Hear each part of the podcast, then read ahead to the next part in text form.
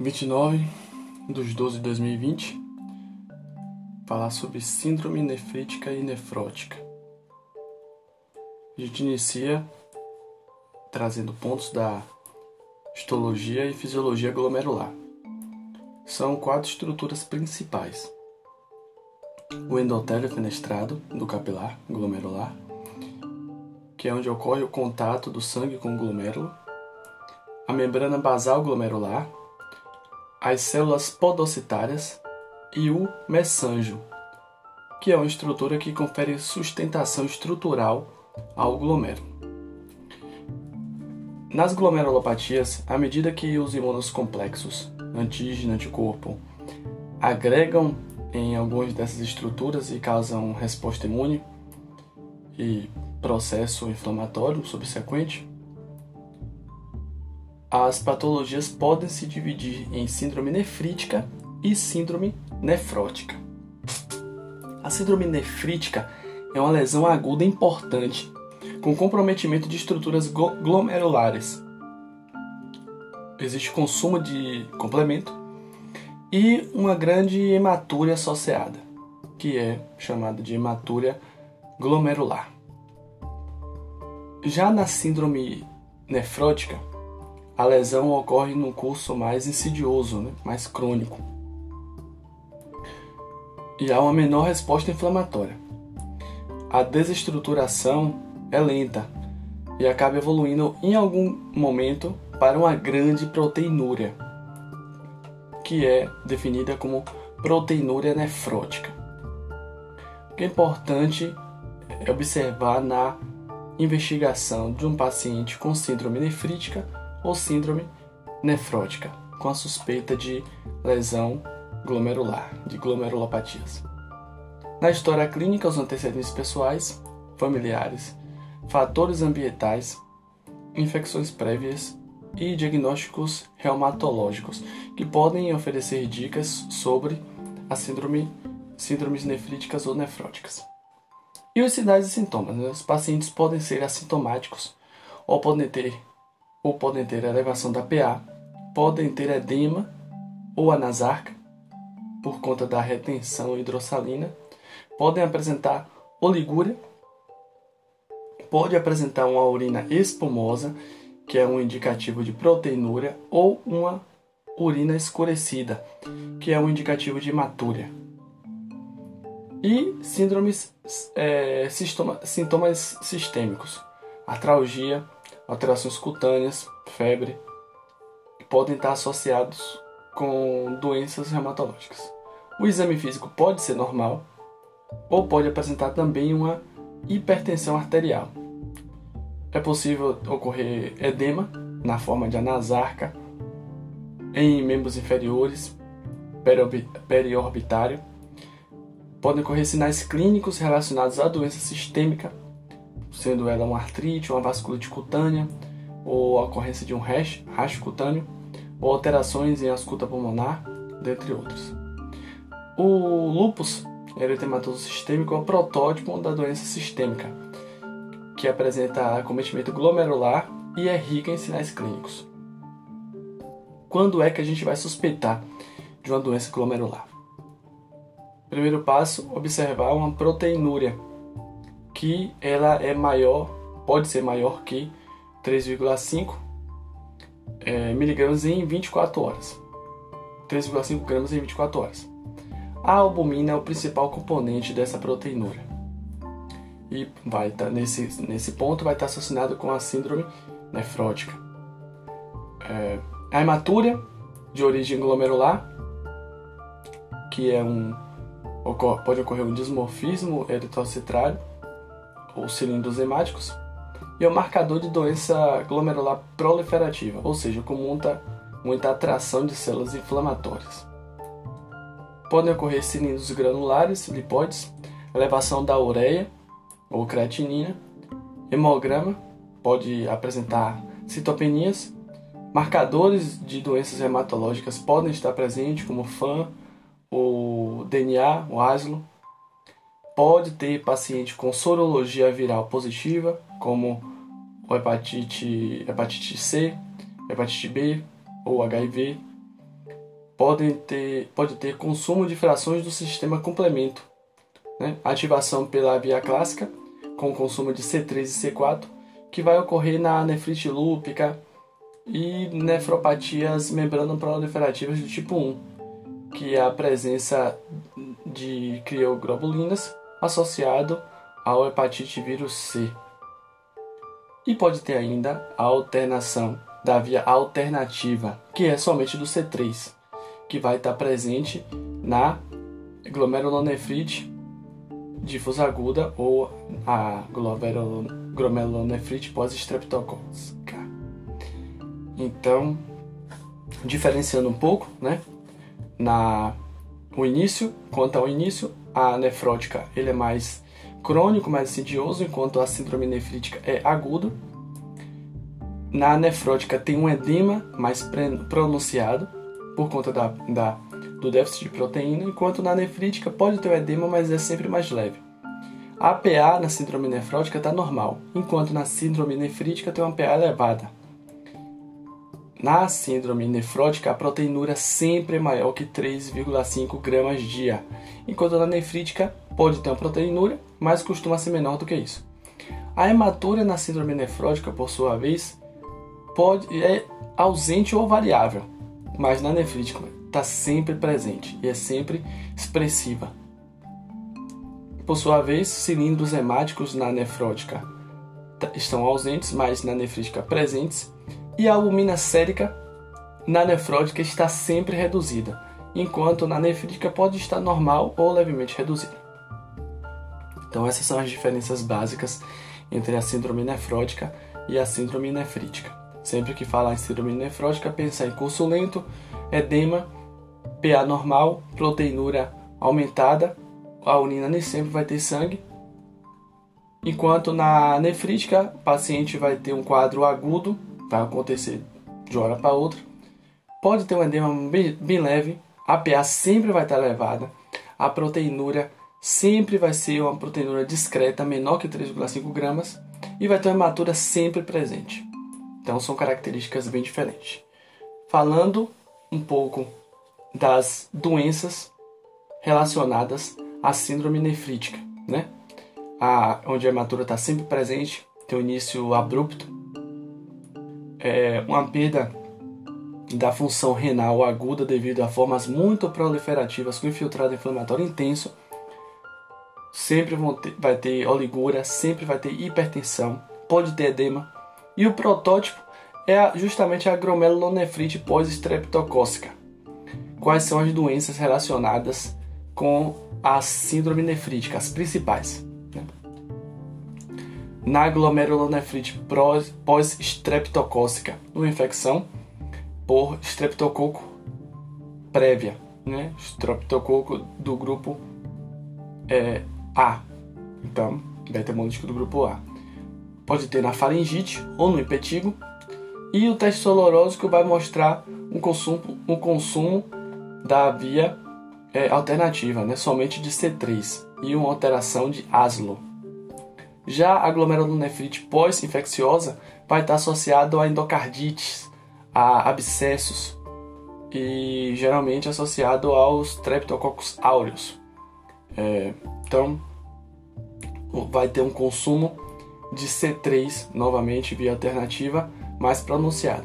Na nefrite lúpica, tem sinais sistêmicos de lúpus eritematoso sistêmico associado, né? lembrar daqueles critérios do lúpus e vai ter alteração no FAN, no, no anti-DNA e no consumo, e vai ter o consumo da via clássica, né, de C3 e C4.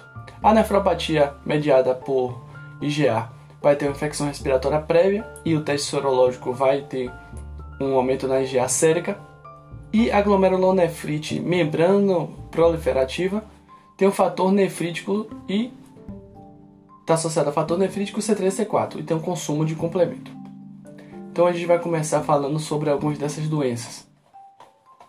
Na glomerulonefrite rapidamente progressiva é, é uma variante da evolução de outras glomerulopatias.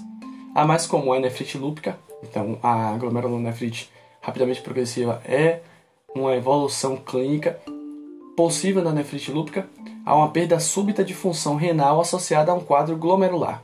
Então tem sempre hematúria e uma proteinúria. Pode ser uma complicação de qualquer doença glomerular, em especial as doenças do espectro da síndrome nefrítica, né? Ah, e da glomerulonefrite difusa aguda. A evolução é em semanas ou em meses, e se não tratada, vai levar a doença renal crônica irreversível. A presença de crescentes celulares ou fibrosos acomete mais do que 50% dos glomérulos. O tratamento é com imunossupressão agressiva, se formas rapidamente progressivas, independente da doença de base. São pulsos de corticoide para causar imunossupressão e frear o processo inflamatório. Falando sobre a glomerulonefrite difusa aguda ou glomerulonefrite pós-estreptocócica, ela é mais comum em crianças entre 2 e 14 anos e no sexo masculino. Está relacionado à presença de uma infecção prévia por Streptococcus beta-hemolite do, do grupo A, o Streptococcus pyogenes. Em adultos, tem associação com imunossupressão, etilismo e outros agentes infecciosos, e está associado a um pior prognóstico. Na, infec na infecção prévia, o Streptococcus beta-hemolítico, o sistema imune acaba produzindo um antígeno específico, o antígeno estreptocócico nefritogênico, que tem que por semelhança com proteínas glomerulares acaba fazendo uma agressão autoimune ao sistema glomerular e aí leva ao processo inflamatório local, que é a síndrome nefrítica. O intervalo entre a exposição ao estreptococo vai variar de acordo com o tipo de infecção se for na faringite, de 7 a 10 dias após. No impetingo, de 10 a 14 dias, um tempo pouco maior. E em outras infecções, o tempo é variável. Vai ter uma evolução para glomerulonefrite rapidamente progressiva em 1% desses casos. As manifestações clínicas, é, na maioria dos casos, ocorre uma alta resolução em até uma semana, mas pode ter uma hematúria microscópica que vai ser sempre presente, mas nem sempre vai ter uma hematura visível, a macroscopia. Vai ter o edema em 85% dos casos, hipertensão arterial também na mesma proporção, e uma oligúria com hipervolemia, que é uma associada à descompensação cardiológica em 10% dos casos. Na mesma frequência, 10%, ocorrem alterações de sistema nervoso central, que são geralmente relacionadas à uremia. As manifestações laboratoriais têm alteração no sumário de urina, com hematura dismórfica, leucocitura e proteinúria variável, uma redução, uma redução da taxa de filtração glomerular, pode ter distúrbio hidroeletrolítico, hipercalemia, acidose metabólica, dentre outros, uma evidência sorológica de streptococo. O aslo vai estar positivo é, em 70%, quando for decorrente de faringite. O anti-adeniase B está positivo em 70% quando for um caso de petígio.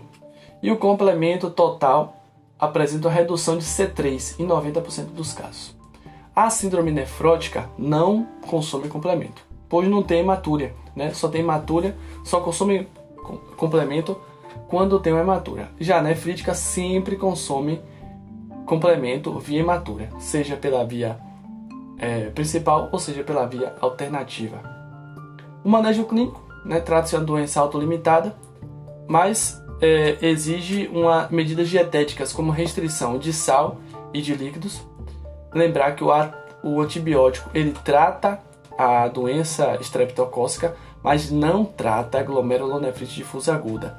Então, antibiótico não trata glomerulonefrite. Considerar é, diuréticos de alça, hipotensores e vasodilatadores parenterais. Se tiver uma lesão renal aguda, deve-se realizar hemodiálise. A evolução em prognóstico geralmente vai ocorrer uma remissão clínica em 2 a 4 semanas e uma recuperação espontânea da natriurese em cerca de 48 a 72 horas. A normalização do complemento de C3 vai ocorrer até em 8 semanas e a hematura microscópica e proteinúria pode restringir acontecer ainda por vários meses. Vai ocorrer cura em 90% das crianças e em 60 a 70% dos adultos. E a evolução não favorável vai indicar sempre uma biópsia renal. Falando sobre a nefropatia da IgA, que é a doença de Berger.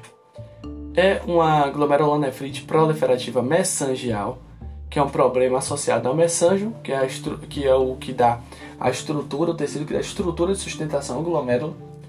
Depósitos de imunocomplexo de IgA vão se acumular no mesanjo, causando desequilíbrio entre a produção e o clênio hepático do IgA. Está associado geralmente a uma IVAS, que é um gatilho dessa dessa nefropatia ligada ao IgA. O diagnóstico prévio é um critério diagnóstico para nefropatia ligada ao IgA, um diagnóstico prévio de IVAS. O paciente vai apresentar uma normocompetência. É a única nefrítica que não consome complemento. Única. O quadro clínico e laboratorial vai ter uma IVAS prévia, uma hematúria macro e microscópica, que na maioria das vezes é o único sintoma.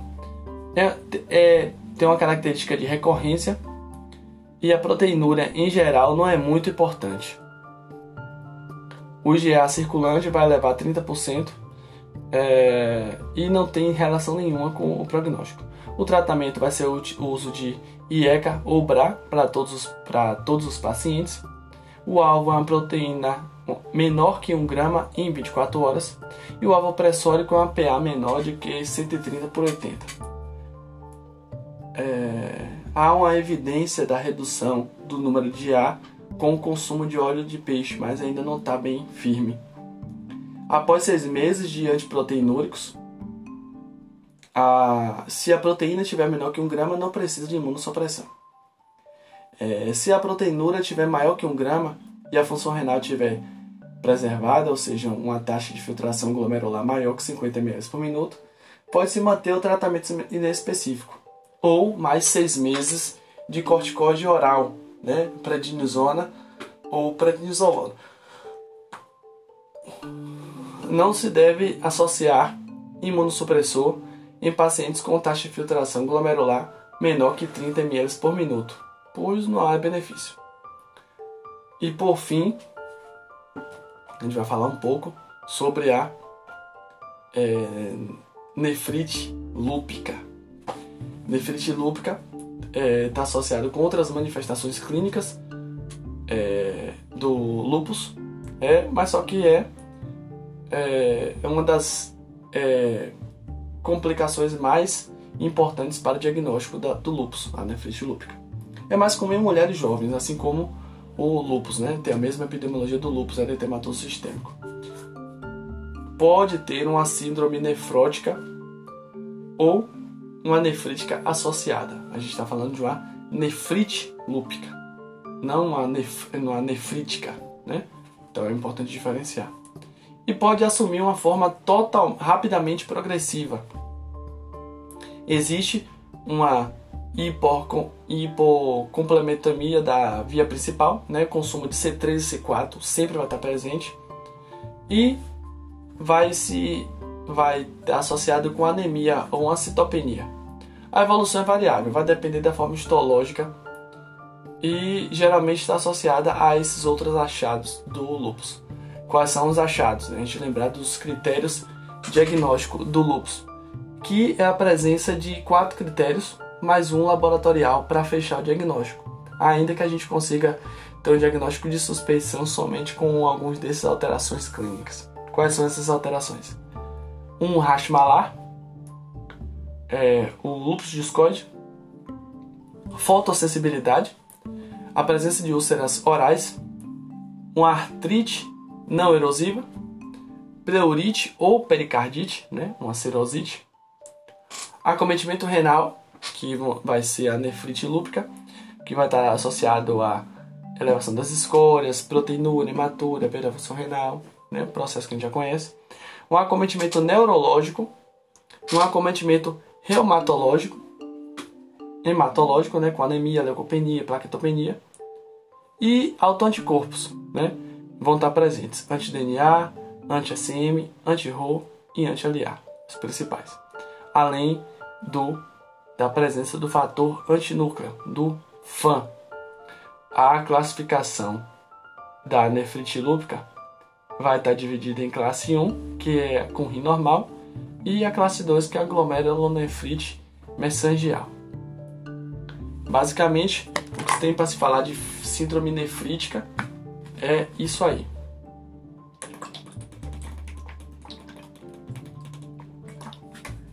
Ainda não acabou, né? Falando da síndrome nefrótica, de características gerais das síndromes nefróticas, é uma proteinúria de maior que 3,5 em 2 horas em adulto, em 24 horas em adulto e 40 miligramas hora por metro quadrado em crianças. Há uma hipoalbuminemia, é, que é menor que 3,5 gramas por decilitro.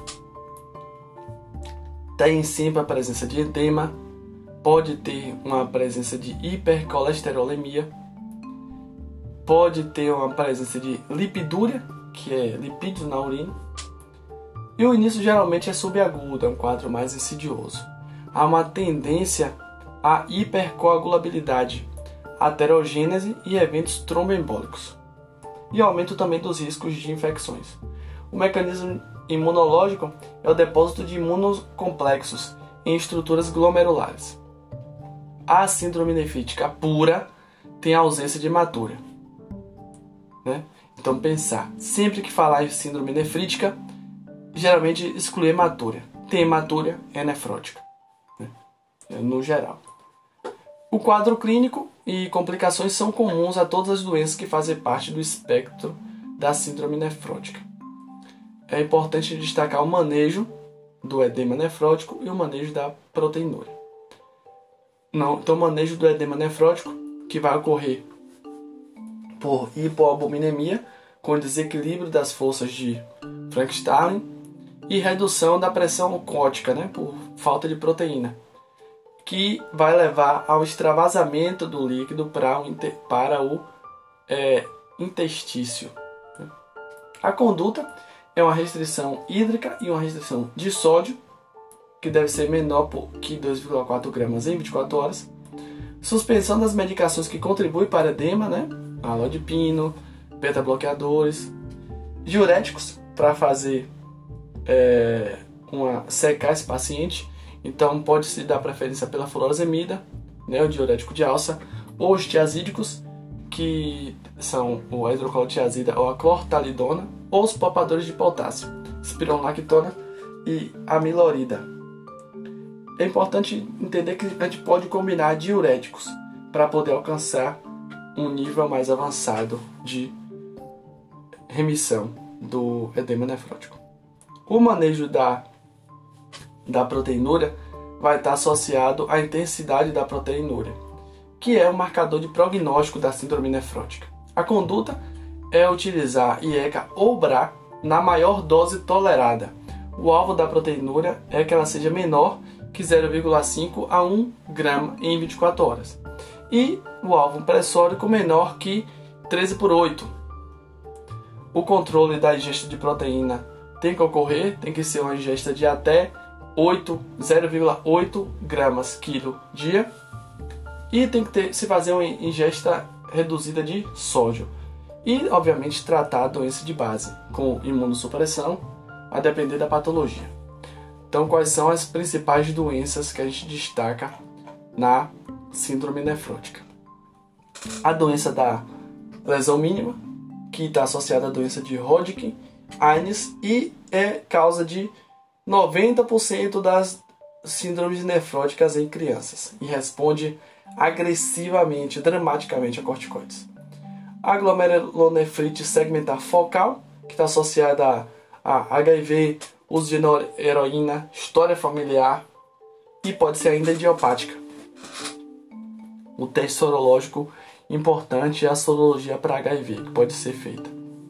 A nefropatia membranosa, que é idiopática associada a lúpus eritematoso sistêmico, sagioros, penicilinamina, penicilamida, AINES, tumores sólidos e hepatite B ou C.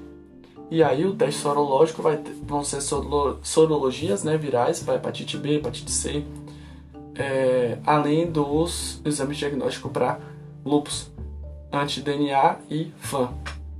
E a glomerulonefrite, é,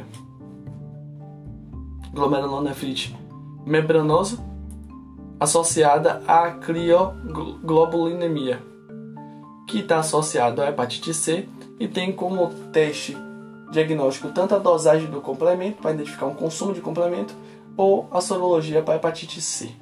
Então, começando pra, pela doença de lesão mínima, ela é a principal síndrome nefrótica em menores de 10 anos, né? 90% da, da, da causa em crianças. E vai ser uma causa também presente em adultos, mas em menor porcentagem, em torno de 10 a 15% dos casos de doença nefrótica. Os sintomas são a proteinura maciça, sematória e sem consumo de complemento. Em geral, a hipertensão vai estar ausente e a função renal vai estar preservada. Responde dramaticamente a corticoide, principalmente em crianças. A indicação de corticoterapia empírica é empírica devido à incidência. Então, chegou uma criança com síndrome nefrótica, a gente já pensa em doença da lesão mínima e já entra imediatamente com corticoide empírico. Quais são os fatores relacionados? Drogas, né?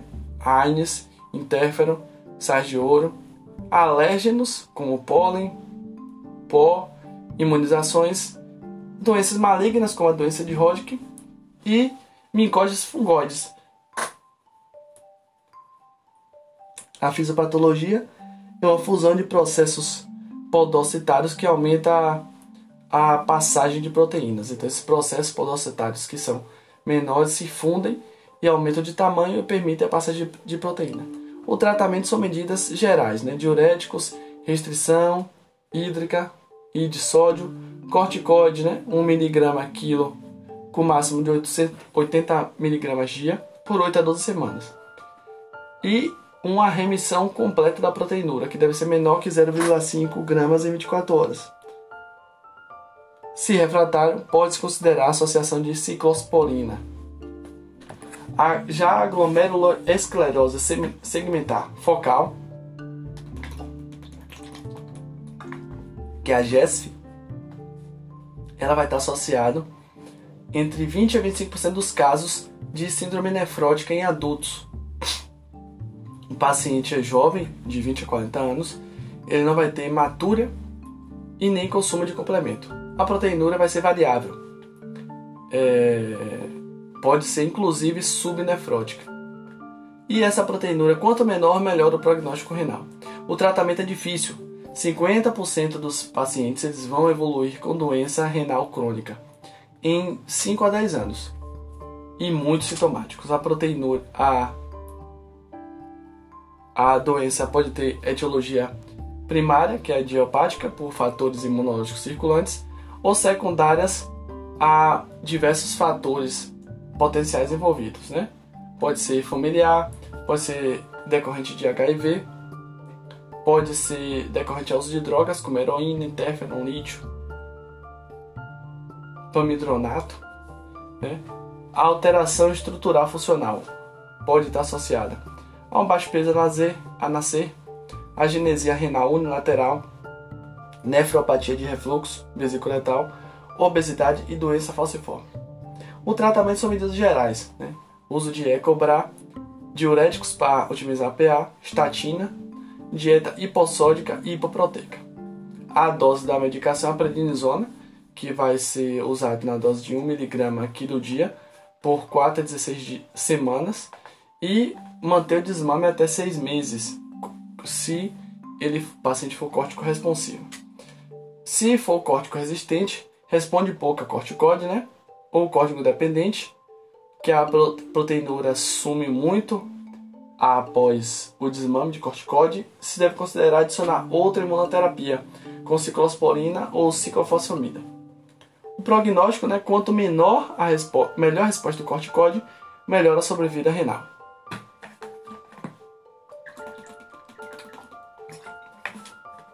Por último, a nefropatia membranosa, que corresponde à maior parte das síndromes nefróticas, né? 25 a 50% das causas de síndrome nefrótica em adulto, especial acima de 40 anos. E acaba sendo rara em criança, mais comum em pacientes do sexo masculino. Sempre que tiver uma nefropatia membranosa, pensar em causas associadas. São os tumores sólidos, ginecológicos, de próstata, intestino, mamas, associação com hepatite B, uso de AINES, sais de ouro ou penicilinamina ou o lúpus. A apresentação clínica, o paciente não vai ter hematúria e não vai ter consumo de complemento. Uma proteinura vai ser importante e evidenciar maior risco de complicação. Era a doença dos terços, né? Se tratados de forma conservadora.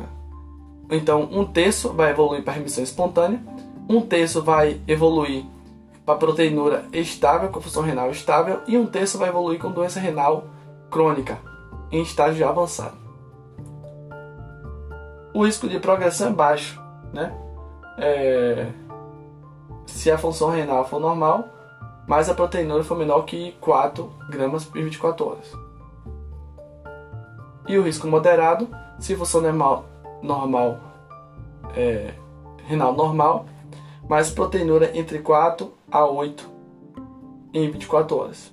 Ou risco elevado de função renal deteriorada acima de 8 gramas em 24 horas. Já indica uma imunossupressão, imunossupressão combinada, corticoide mais outros imunossupressores.